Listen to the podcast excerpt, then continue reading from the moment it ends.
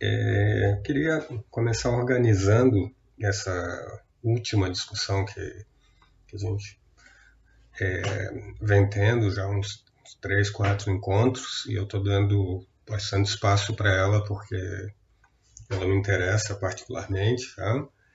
é, que é a discussão de, da epistemologia fora dos muros da universidade, particularmente aqui nos ambientes de educação, né? mas lembrem, não só, não só nos ambientes de educação. É, lembrem, a gente construiu aqui uh, o que eu estou chamando aqui de uma família em torno do conceito de conhecimento. E lembrem, né, para a gente poder pensar em educação, é, nós temos sempre que lembrar aqui que a gente não está falando de um trabalho teorético lá da universidade. que a gente tentou fazer aqui foi jogar sobre a mesa uma série de valores, é, valores epistêmicos aqui e que vêm acompanhados com a suposição de que a gente está falando de valores que estão presentes na nossa vida prática, né? de filósofos e de não filósofos. Tá? É, lembrem, falamos de conceitos como justificação, que é um conceito que toma um lugar importante, central aqui, é, verdade, que não é um conceito epistêmico do ponto de vista técnico, mas um objetivo epistêmico, racionalidade, virtude intelectual, vício intelectual e etc. É, nessa parte final, é, a gente retomou um, algo que já estava sugerido é, lá no começo do curso, quando a gente fez a distinção entre conhecimento no sentido de é, é, conhecimento como uma atribuição é, relacionada a descrições do mundo, proposições, muito grosseiramente, como os filósofos chamam. Lembrem, os nomes não são importantes, né? é importante que a gente faça o trabalho de tentar traduzir é, o que está sendo dito para um vocabulário que, que é mais familiar para a gente. Não se apeguem ao valor de face da declaração, né? E se for preciso, se tiver algum problema de tradução, deem um alô, eu tento fazer a tradução para alguma outra, aspas, língua que a gente aprende a falar dentro da universidade. Mas, bom, é, lá no começo a gente fala, distinguir, então, conhecimento proposicional, é, fulano sabe que a chave do carro está sobre a mesa, de conhecimento como atribuição de habilidade de uma certa competência, de novo o nome não importa aqui. Tá? É, virtudes uh, muitas vezes são lidas como parte dessa família, uh, mas bom, o nosso ponto aqui, então, lembrem, a gente está falando agora de conhecimento como habilidade e, particularmente, mais uma vez, o que nos interessa aqui são habilidades que em geral, nós consideramos importantes, é, indispensáveis ou sei lá o que, no que diz respeito, considerando o recorte que a gente está fazendo aqui, é, considerando aqueles valores epistêmicos que foram é, mencionados. Né? Lembrem, a gente pode descrever é, alguém como observador, está aqui a nossa nosso objeto de observação típico, Kenny, a gente pode descrever alguém como tendo crença justificada. Hum? É, outra coisa é considerar que aquele indivíduo tem certas habilidades para ter crença justificada é, em ambientes, por exemplo, né, é, que demandam mais habilidades intelectuais. Hein? A gente atribui, em alguns casos, crença justificada a um cientista, por exemplo, em outros casos, mesmo que a gente discorde da, da, da posse de justificação, em algum sentido, é, é possível aqui de discordar, é, a gente atribui habilidades intelectuais àquele indivíduo. Bom, lembrem, a gente atribui habilidades intelectuais, né? Valeria perguntar quais, né? fazer um trabalho histórico aqui a Newton e, ao mesmo tempo, atribui o caráter de falsidade às declarações que ele fez, considerando as nossas, as nossas crenças é, é, hoje né, no território da física. Hum? É, entre essas habilidades, de novo, fazendo um recorte, que lembrem, né, é, para a gente não cair assim em, em chavões daqueles de debate, naquele sentido meio pejorativo, é, que já mencionei em outro momento, né, debates acadêmicos, debates universitários, uh, ninguém está recortando o ser humano aqui, né? Ninguém está dizendo como as pessoas devem ser ou devem pensar. A gente está recortando uma parte do vocabulário, né?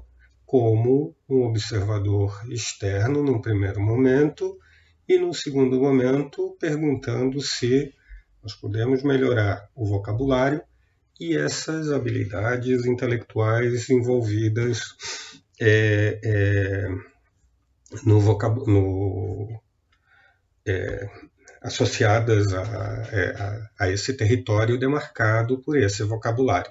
Podemos melhorar as nossas habilidades no que diz respeito a práticas que supomos que é, produzem justificação de maneira adequada, são virtuosas, não são viciosas, etc, etc e tal, tá? Lembrem, lembrem disso, né?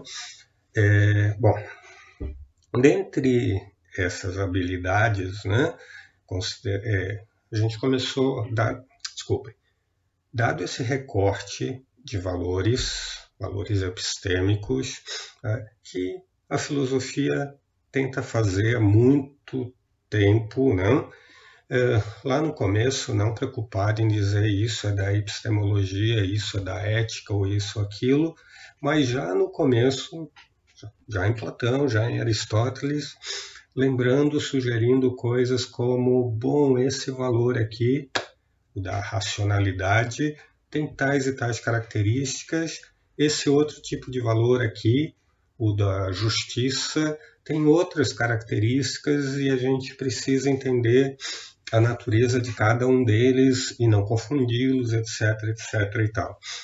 A gente é, na universidade contemporânea, hum, já há bastante tempo, a gente começou a departamentalizar essas, esses estudos e hoje a gente chama é, de epistemologia aquela área que estuda essas, é, essa parte, esse recorte que inclui valores epistêmicos, habilidades, competências, virtudes ou sei lá o que, direcionadas particularmente para esses valores epistêmicos. Né? Quando a gente fala aqui de virtude, a gente está falando de virtude para fins epistêmicos, né? virtudes intelectuais, como se costuma dizer, uh, e não virtudes morais. Tá? Claro, a gente pode discutir é, é, como seria um sujeito que tem de maneira integrada virtudes nessas áreas diferentes. Mas essa é outra discussão, tá? Por várias e várias razões, eu não vou me aprofundar nisso aqui. Bom, então a filosofia, desde há muito, tem coisas a dizer, eu estou supondo aqui, sobre essa, esse conjunto de valores que eu estou chamando aqui de epistêmicos. A filosofia tem um monte a dizer sobre o conceito de verdade, sobre conceito, os conceitos de racionalidade, o conceito de justificação, o conceito de virtude, etc, etc e tal. Hum? Uh, a gente explorou isso em outros momentos. Uh, a filosofia tem um monte de coisas a dizer sobre habilidades intelectuais. Hum? Uh, a gente explorou isso em algum momento aqui. Por exemplo, a filosofia chama a atenção, então provavelmente ela não faz isso sozinha, mas aumenta o tom para chamar a atenção é, para fenômenos da vida pública, fenômenos como, veja, olha, você tem que treinar seu intelecto, tomem isso aqui, atribuam a força que quiserem aqui, é, você tem que treinar seu intelecto para, por exemplo, evitar vícios intelectuais e com isso tentar ser alguma coisa parecida como alguém intelectualmente virtuoso. Hum? Filosofia é, aponta para é, destaca a importância de algumas dessas habilidades, competências é, é, para esses procedimentos que estão no campo do know-how que nos permitem desempenhar é, é, de modo epistemicamente mais apropriado. Supostamente dentro da, da prática filosófica, mas também na nossa experiência cotidiana, pelo menos supostamente. Tá? Nessa, nesse segundo aspecto, que diz respeito às habilidades, ou competências, ou virtudes, chamem como quiserem, né? lembra, o nome não é importante aqui. É, é, a gente é, esbarra numa. Por um lado, eu vou sugerir aqui, numa riquíssima tradição que enumera, que tenta descrever, que apresenta, que dirige a nossa atenção para fenômenos associados à ação intelectualmente apropriada, ação intelectualmente inapropriada. Nós falamos, por exemplo, de é, sofismas, nós falamos, por exemplo, de modos pelos quais certa, certos, é, certas ideias atrapalham a aquisição de conhecimento. Pensem lá no, Roger, no, no Bacon é, denunciando lá os ídolos, as maneiras inapropriadas de pensar. Na discussão contemporânea, mais contemporânea, como a gente já viu, né? Tá lá Foucault, Marx, é, sugerindo, apesar do ponto não ser tanto epistêmico no caso do Marx, por exemplo, mas tem um monte de implicações epistêmicas, sugerindo que, veja, olha só, é, a tua religião pode te atrapalhar no que diz respeito à aquisição de conhecimento nesse ou naquele território e por aí vai. Hum? A filosofia tem uma enorme é, tradição no que diz respeito não só a falar sobre conceitos epistêmicos, sobre esses valores epistêmicos, mas também de, o de nos dizer, nos sugerir o que deveríamos fazer para buscar a verdade. É sempre bom complementar, né? Buscar a verdade e evitar a falsidade. Uh, e o que, no mundo real, atrapalha os nossos interesses no que diz respeito a buscar a verdade e evitar a falsidade. Mais uma vez, nós dividimos o trabalho quando nós nos demos conta de, é, de que muitas dessas coisas que nos atrapalham é, são melhores estudadas quando nós adotamos ferramentas que não são tão tipicamente ferramentas da filosofia, são ferramentas da psicologia, por exemplo. Tá? É, isso quando a gente começa, de novo, a considerar um processo de especialização dentro das universidades. Suponho, por exemplo, que uh, para fazer tal tipo de pesquisa sobre desempenho intelectual, é, um tomógrafo escaneando o meu cérebro ajude de alguma maneira, é, bom, eu não tive tempo de receber a formação adequada para é, manipular, ler os dados, etc., de um, de um tomógrafo, é, eu passo a minha, a minha parte de uma investigação mais geral para quem tem essas competências é, é, mais específicas, né? alguém da psicologia, alguém lá da neurociência, sei lá de que, de que território. Então, infelizmente, é, é, a especialização é um fato, né?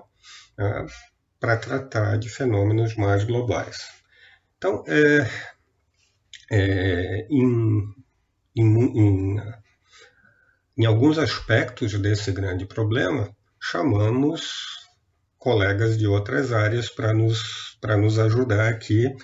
E, e aquilo que eu estou querendo destacar certamente vai remeter para um trabalho multi, multidisciplinar mais na frente. Tá?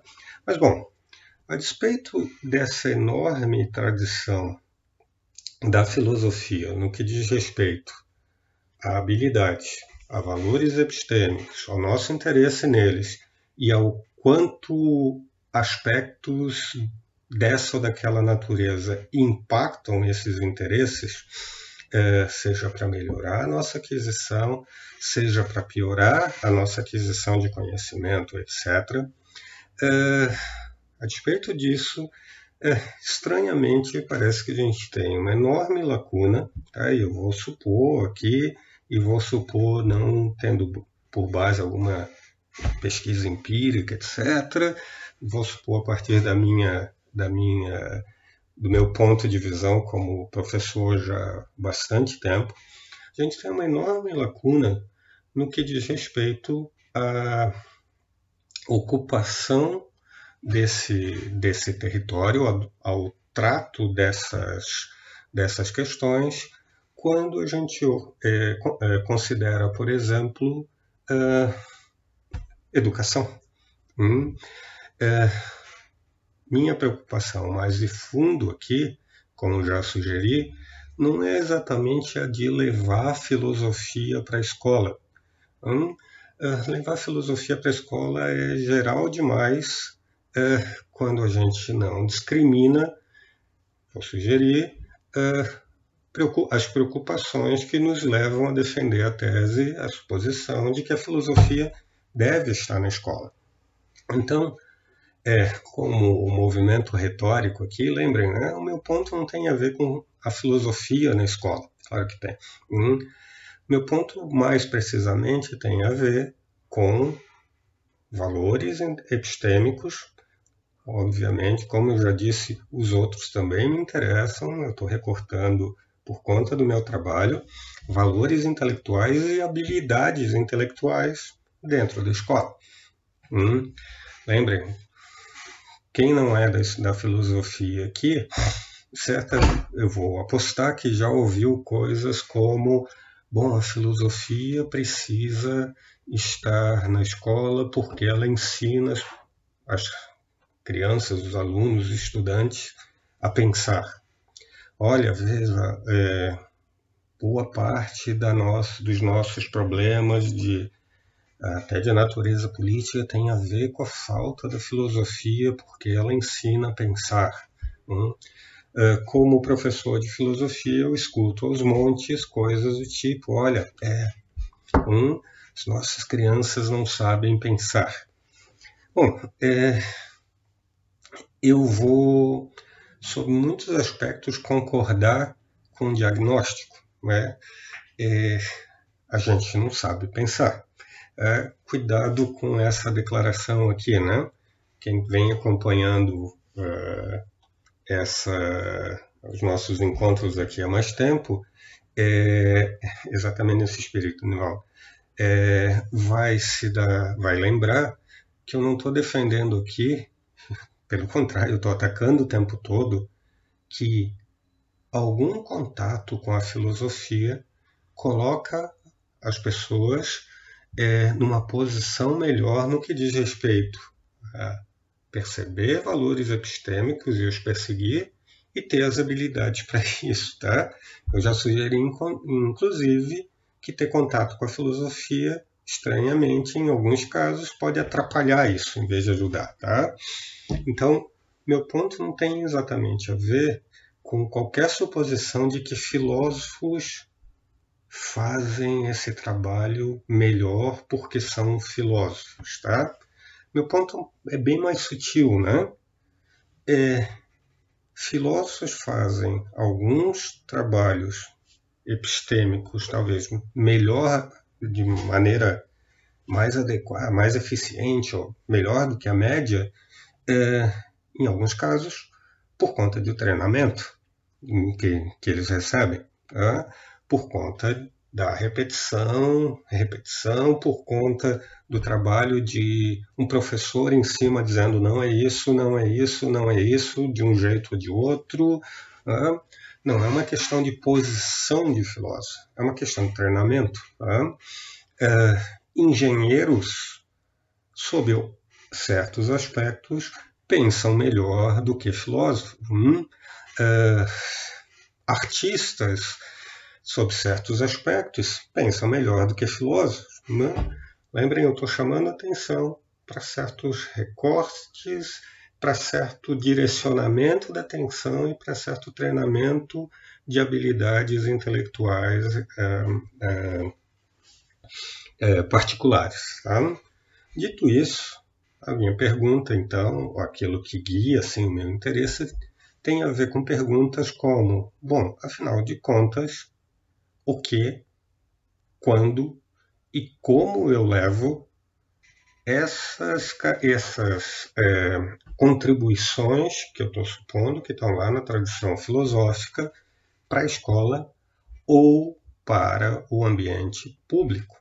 Hum? Há uma série de perguntas embutidas aqui, né?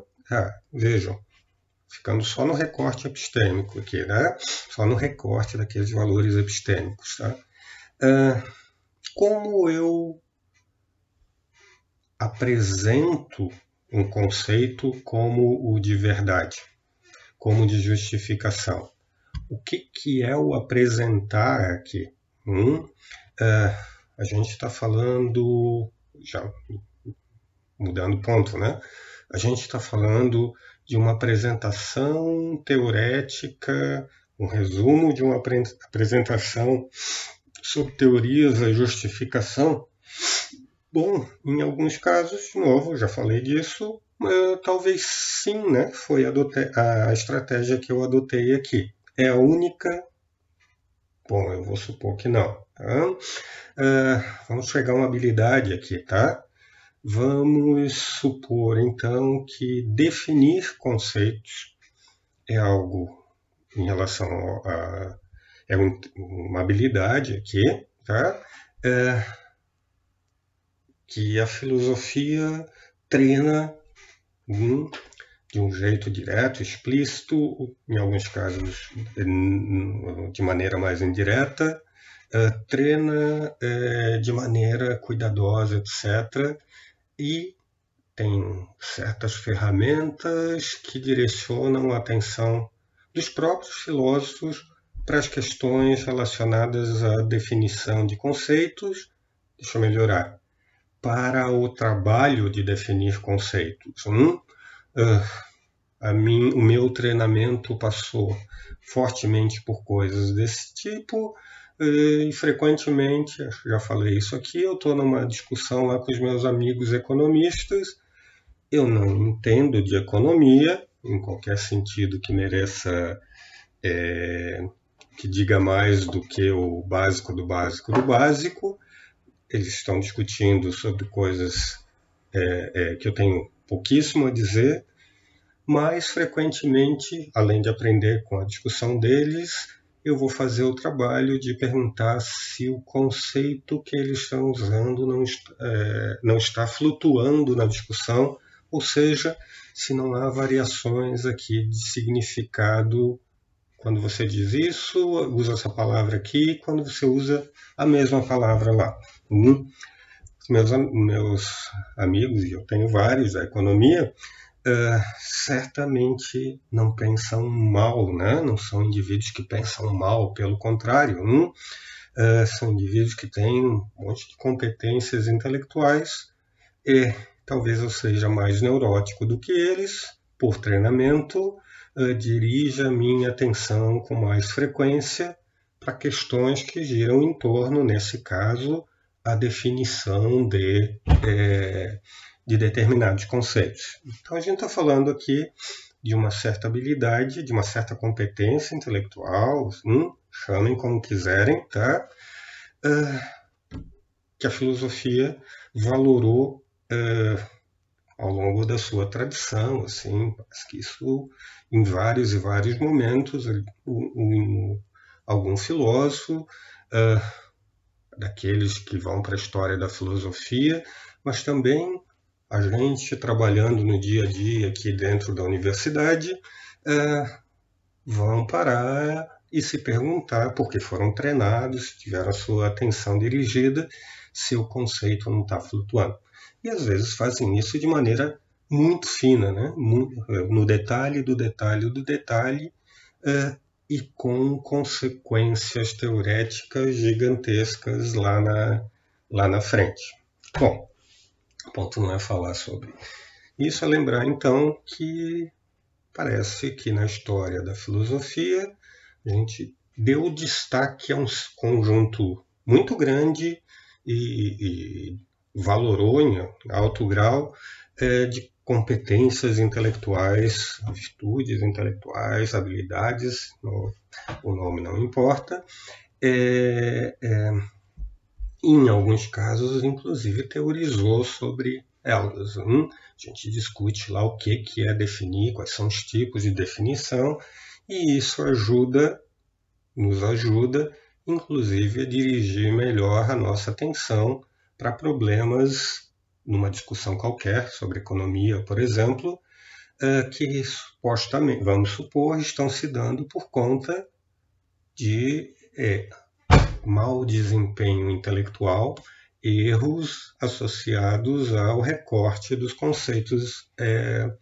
envolvidos. Um, é, nós, para pegar, já mencionava isso, criamos toda uma disciplina para discutir um, num primeiro nível, colocamos isso no currículo é, dos nossos alunos, o modo como ideias, proposições, descrições se conectam aqui, quais são os modos apropriados e quais não são. Hum, lógica aqui, né, sendo bem grosseiro e, e tomando o termo aqui, remetendo para um conteúdo mais básico da disciplina. Bom, Feito isso, então, lembrando, né, organizando um pouquinho uma fala em torno de valores epistêmicos, naquele sentido é, que eu estabeleci antes, e habilidades, competências, virtudes, ou sei lá o que, intelectuais. Né? A, a pergunta a fazer agora aqui é, é, bom, quais desses valores epistêmicos, quais os conceitos que supostamente descrevem esses valores epistêmicos, é, quais essas, dessas habilidades é, interessam ou poderiam nos ajudar, agora sim, a, aspas, cuidado com isso, né, mas vamos lá, pensar melhor, é, inclusive no que diz respeito a aspectos da nossa vida prática. Hum? É, lembrem, né, mais uma vez, né, tomem aqui o pensar melhor com enorme delicadeza. Né? Ninguém está falando de assumir uma posição é, imune ao erro, ninguém está falando aqui de pensar melhor no sentido de, bom, é, descobrir com isso coisas, aspectos da cultura, por exemplo, do mundo, que são inacessíveis para outros indivíduos ou ter certas ferramentas intelectuais que não possam ser, é, que, que não permitam compartilhamento da, da, das informações com outros indivíduos ou que não possam ser treinadas em outros indivíduos. Tá? A gente está falando aqui do pensar melhor no sentido muito, muito modesto. Tá? Uh, o que eu estou pedindo é só uma suposição que comprem a suposição, aqui para fins da, da fala, de que eu posso ter a minha atenção dirigida com mais frequência para a tentativa de detectar falácias, por exemplo, né? para pegar um exemplo clássico aqui, ter a minha atenção melhor dirigida para flutuação indevida de conceitos numa determinada fala numa determinada discussão ou qualquer coisa do gênero, ok?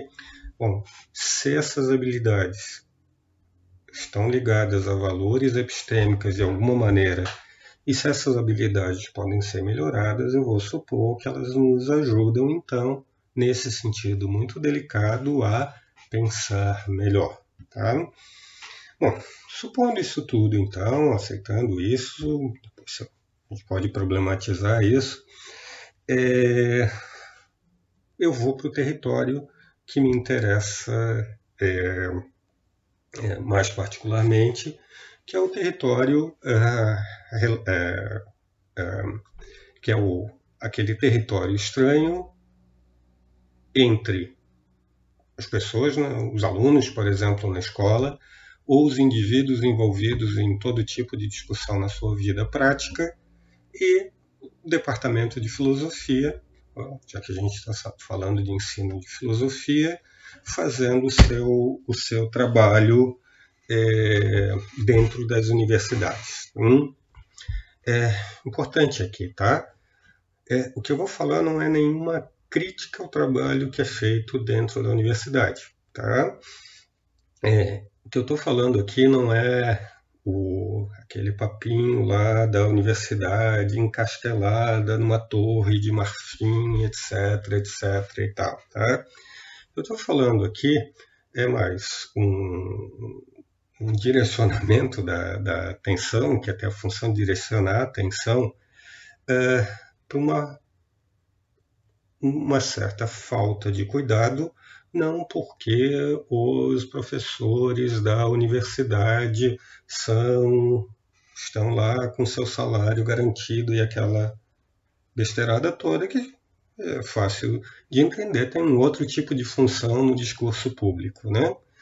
Eu estou chamando atenção é, para um, algo que eu vou, só para especular um pouco agora, para uma falta de atenção da nossa parte dentro da universidade, talvez por conta da mitologia que a gente constrói para nós mesmos, talvez por conta do modo que nós somos avaliados pela universidade, eh, às vezes pelos nossos pares, etc. e tal. Um, eh, para não soar pessimista aqui, isso vem mudando muito rapidamente, tá? Muito rapidamente. Mas lembrem, é, agora nós temos, alguém me corrija se eu estiver perdendo alguma informação, e é algo muito recente, um mestrado em ensino de filosofia. Hum, é, nós temos uma comunidade já bastante grande e nós virtualmente não temos espaços, academicamente falando, preparados para receber indivíduos que querem trabalhar com filosofia entre filósofos, recebendo as críticas duras, etc. e tal, quando assumem uma posição teorética tal, né, críticas assim, que, que fazem um bom trabalho de dizer, olha, precisa refinar aqui, olha, você está dando muito força a isso aqui não tem base para isso, etc. e tal. Críticas que ajudam a calibrar o trabalho teorético, limitar o alcance dele, etc, etc e tal. Então, gente que no ambiente da filosofia fala, por exemplo, sobre educação. Tá? Nós entregamos muito facilmente, por muito tempo, é, essas pessoas é, para outros departamentos é, onde, por conta da separação departamental, talvez a discussão, no meu caso aqui epistemológica, a discussão filosófica não se dê com tanta intensidade por conta da menor circulação de indivíduos fazendo aquele tipo de trabalho, com um treinamento específico, discutindo os pontos, etc, etc e tal. Hum. Notem que o ponto aqui, de novo, não é o de é, fazer filosofia da educação. O ponto aqui é, por exemplo, refinar um discurso sobre valores epistêmicos, como eu estou chamando, refinar o discurso sobre habilidades intelectuais associadas a esses valores, refinar o discurso sobre modos pelos quais elementos não epistêmicos, preconceito, vieses cognitivos, o modo de produção, ou sei lá, raça, cor e por aí vai, impactam na produção de conhecimento e por aí vai. Hum, é, esses indivíduos querem é, de, pegam, né, é, desculpem, deveriam pegar a melhor discussão sendo feita sobre esses assuntos e a discussão feita é, sob o olhar atento dos críticos. Hum? É, como eu falei, é, a gente não tem espaço para esse indivíduo, ou não tinha até muito recentemente. Tá? Acho que isso é um problema bastante sério, e é um problema bastante sério porque não formamos gente para ocupar mais adequadamente esse território uh, fora dos muros. Novo, não é porque as pessoas não se importam, não é. A gente não teve a nossa atenção dirigida para isso, tá? Talvez por vícios de formação intelectual, talvez por conta da estrutura da universidade que valora certos tipos de atividade e não outras. Esse é um ponto de, de, de alguma investigação historiográfica, inclusive. Bom, eu só tenho alguma hipótese geral aqui. Vou então supor que a gente tem uma lacuna aqui, tá? É, meu ponto, então, é, tinha a ver com, tá, é, primeiro, ocupamos ou não ocupamos essa lacuna? A minha, a minha resposta aqui, como cidadão, ela vem muito rapidamente. Nós temos que ocupar, uh, e o fato da gente não ter ocupado permitiu que indivíduos uh, com as piores intenções uh, ocupassem esse lugar. Hum?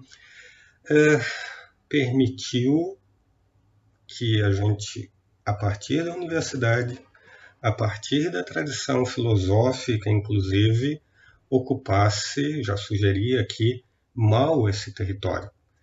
Mal porque o movimento aqui uh, não era ele mesmo discutido. Lembrem, a gente diz, e às vezes diz a sério, que filosofia ensina a pensar. Uh, como ensina? Bom, basta você apresentar uma parte da tradição filosófica, a qual os clássicos, é claro, para alguém que está nesse meio nesse meio de campo, né, que está fora dos muros da universidade, mas tendo que é, tendo que tomar decisões, tendo que cultivar certas maneiras de pensar é, é, que são direcionadas para os tais de valores epistêmicos, como a gente tem chamado aqui. Então, é, o, ponto, o meu ponto aqui central é direcionar a atenção para esse território de divulgação da filosofia. Né? Notem, é, eu tenho feito algumas pequenas propostas, mas antes de mais nada, o meu ponto aqui tem a ver com a direção da atenção das pessoas fora da universidade e das pessoas dentro de universidade, dentro dos departamentos de filosofia, no meu caso aqui, uh, para necessidade de pensar melhor sobre esse território. Vejam, vocês todos conhecem algumas estratégias para ocupação desse território. Né? Esse território, lembrem, né? Ele inclui indivíduos que querem pensar melhor, hum, e, lembrem, eles olham para uma tradição que diz: é, nós temos algo a dizer sobre isso, é, e muitas vezes, com a melhor das intenções, vão atrás dessa, de, dessa tradição, né? atrás de ferramentas para pensar melhor em algum sentido, para obter informações que ajudam a pensar melhor, supostamente, e por aí vai. Hum? Uh, e como eu disse, então, o currículo escolar né, já que a gente supõe que as crianças, os adolescentes, deveriam, inclusive, ter acesso a essa tradição uh, por tal e tal razão, e eu vou supor aqui que entre tal e tal razão está, naquela maneira muito geral, o tal do pensar melhor. Né? A filosofia vai ensinar a pensar. É, bom, no que a gente se moveu para ocupar essa, esse, esse território fora dos muros, né? É, nós, é, da filosofia, é, é oferecemos alguns caminhos de, de aproximação. Tá? É, todo mundo aqui, sendo da filosofia ou não, é, fornecedores ou consumidores, para usar um, um, papo mais de, de drogado aqui, é, é, conhecemos essas, algumas dessas estratégias.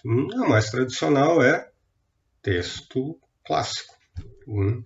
A mais tradicional diz ok, nós temos de fato algo para oferecer e nós vamos satisfazer essa demanda oferecendo para você uma parte da nossa tradição intelectual. É, tá, do que, que você está falando? Não, não, eu estou falando, por exemplo, desse texto filosófico aqui. É, lembra, eu já falei disso, eu não estou exatamente criticando de sair desse, essa estratégia. Eu acho que ela não tem defeito é, é, intrínseco, ela não comete um erro intrinsecamente. É, o que eu estou criticando é a suposição de que essa estratégia, essa estratégia é intrinsecamente boa. Tá?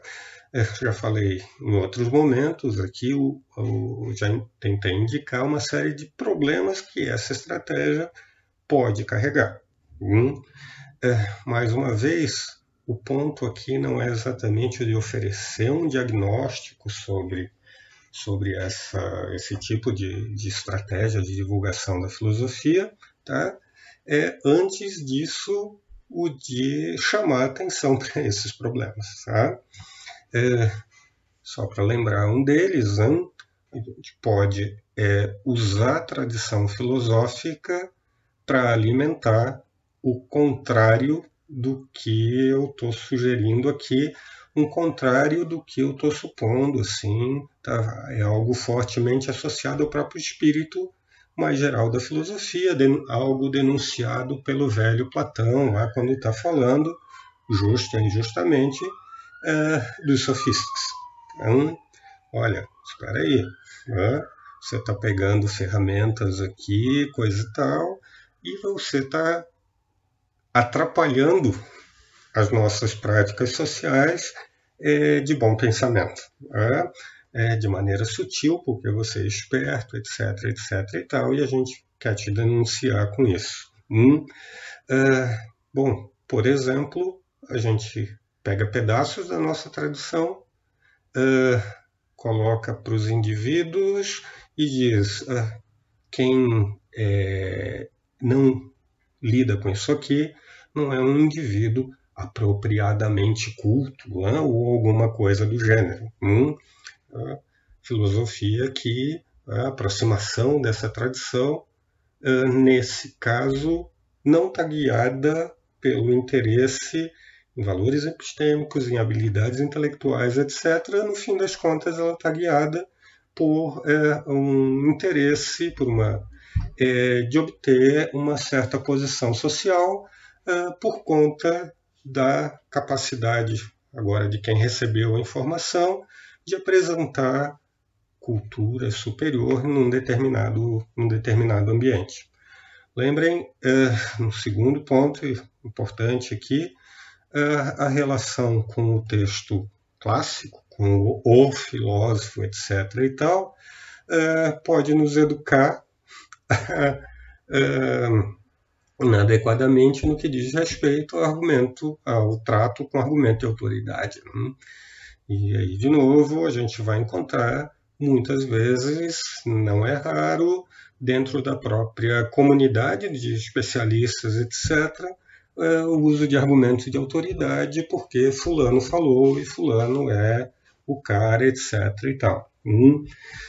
Bom, mais uma vez, eu não estou dizendo que essas são consequências necessárias da aproximação do texto do, que vem de aproximar alguém do texto clássico ou de alguma versão resumida do texto clássico, etc.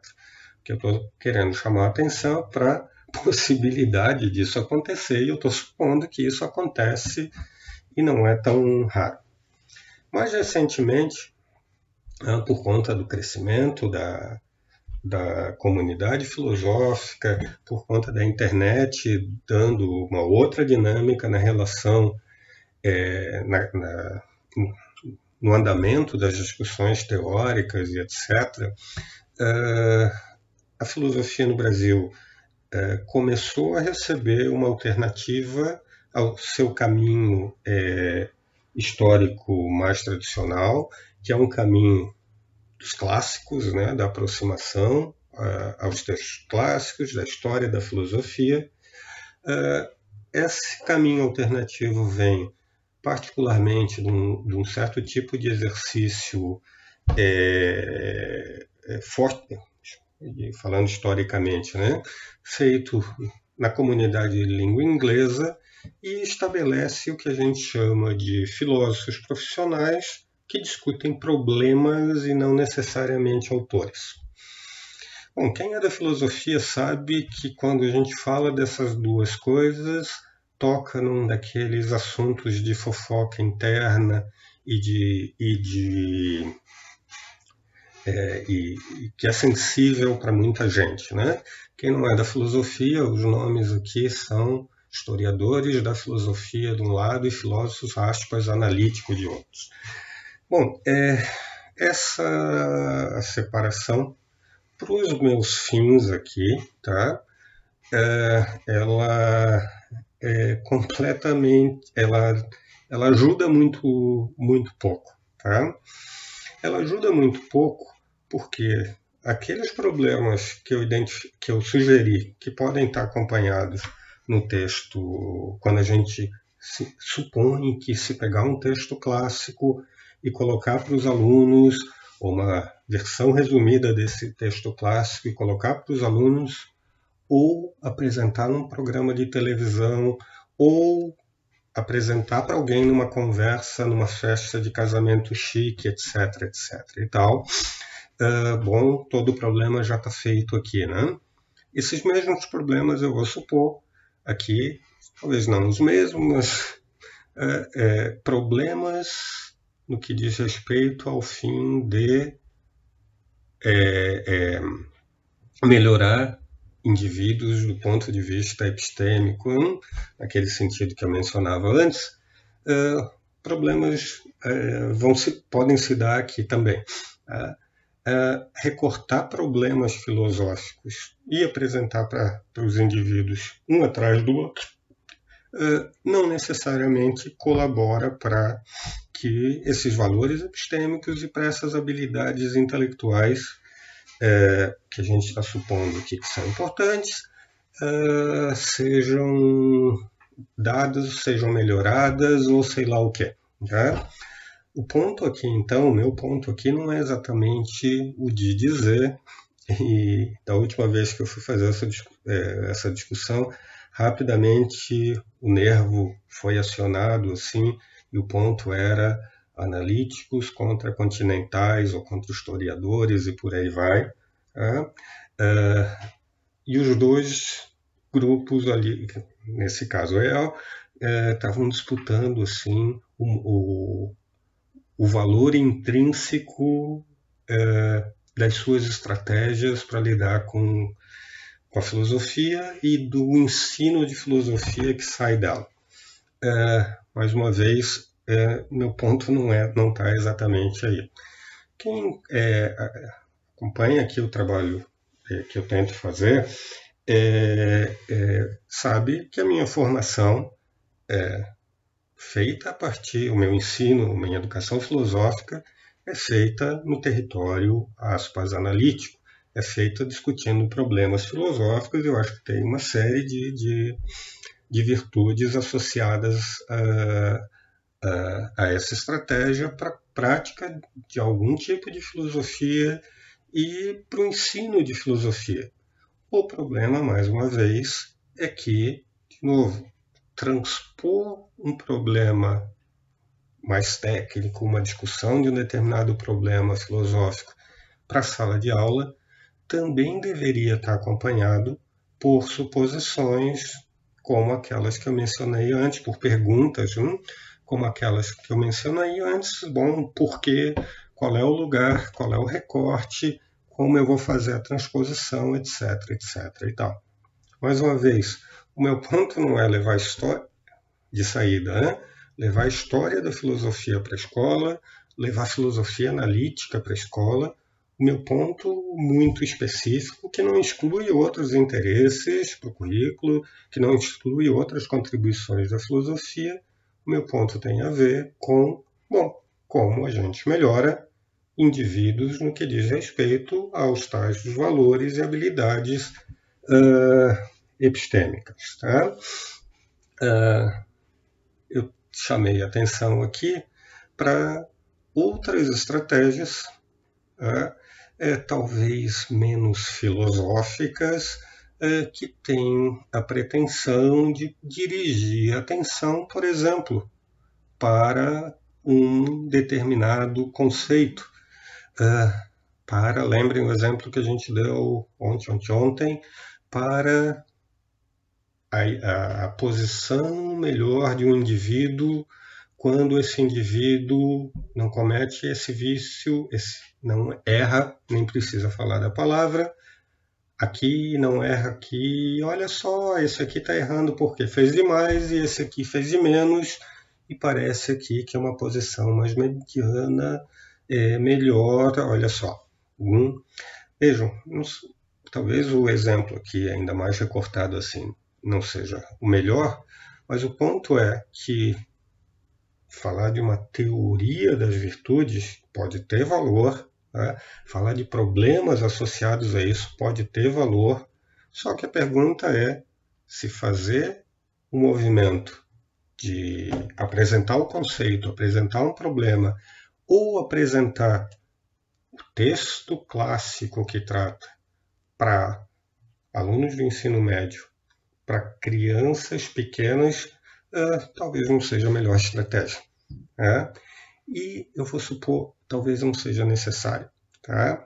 Lembrem, uma analogia, com todos os problemas da, da analogia, é, a gente não quer que crianças pequenas que, entendam um trabalho teórico sobre a noção de tolerância.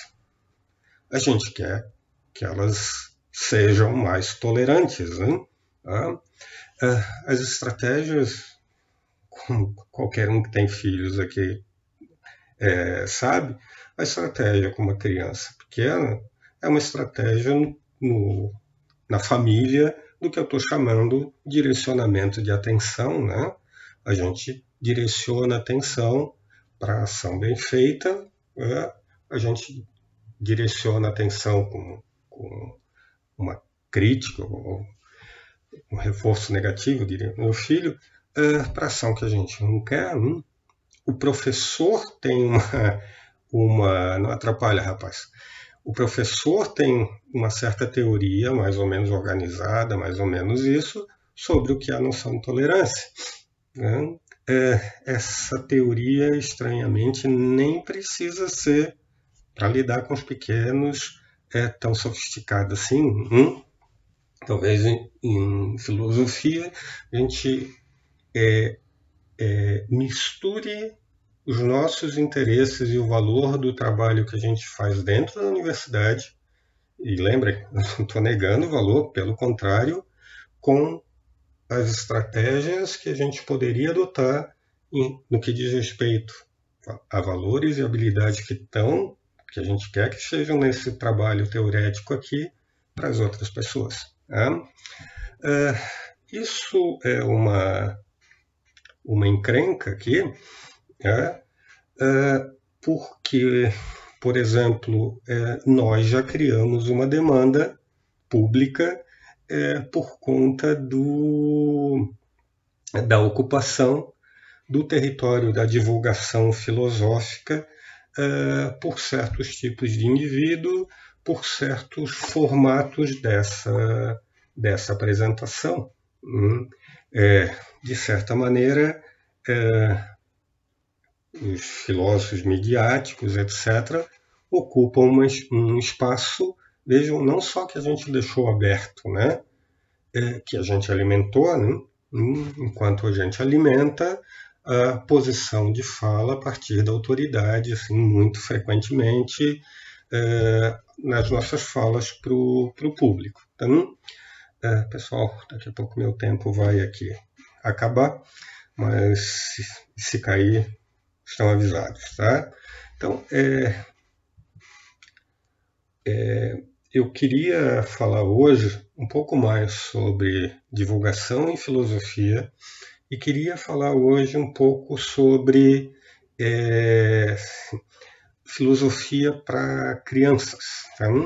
Aqui são coisas, são é, algumas das coisas que circulam exatamente nesse território de é, a gente quer pensar melhor, nos ajudem de alguma maneira, tá? É, eu queria falar um pouco sobre essas duas coisas para tentar é, chamar a atenção para, como fiz hoje de maneira mais geral, para uma série de dificuldades nessa, nessa transposição. Né? Aldemar, né, a população está ávida por filosofia. Né? É, eu vou eu vou pegar a tua declaração, eu sei o espírito dela, vou fazer uma leitura não caridosa aqui, tá? Tu, tu entende isso? Uh, a minha pergunta vai ser, tá, tá, é, exatamente do que elas, as pessoas estão falando, o que elas estão pedindo uh, e como a gente vai responder essa demanda. Em alguns casos, dizendo, senta aí, tu tá afim de escutar recebeu um monte de ferramenta, percebeu, perseguiu um monte de ferramenta antes de responder alguma questão de entender a distinção entre esses conceitos todos envolvidos na discussão. Uh, espera lá, tu entende os riscos aqui do que a gente está fazendo, porque no fim das contas, talvez você não tenha exatamente a resposta do problema, etc, etc e tal. Hum? E do outro lado, para os filósofos profissionais, tá, tá, é, ok, vamos supor que tal demanda é legítima. É, qual é a estratégia para atender essa demanda? A estratégia é pegar o texto clássico, a estratégia é começar a falar de problemas filosóficos que às vezes são importantes para a gente dentro né, da, da, universidade, considerando o nosso trabalho teorético. Hum, considerando tudo que eu falei hoje, não. Tá? É, talvez não. Amanhã eu vou retomar esse ponto, tá? esses dois últimos pontos, divulgação e filosofia para criança. Abraço.